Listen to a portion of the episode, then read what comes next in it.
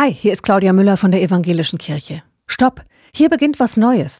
Wenn Türrahmen reden könnten oder Türschwellen, vielleicht würden Sie diesen Satz sagen. Stopp, hier beginnt was Neues.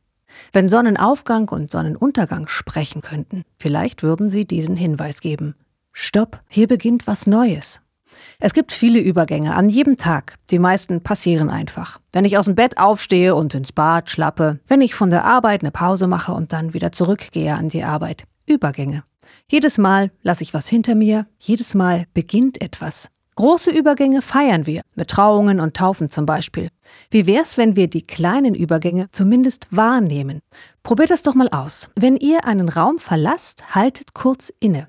Vielleicht sagt ihr Gott Danke für das, was ihr gerade geschafft oder erlebt habt. Das Leben verlangsamt sich ein bisschen durch das Innehalten.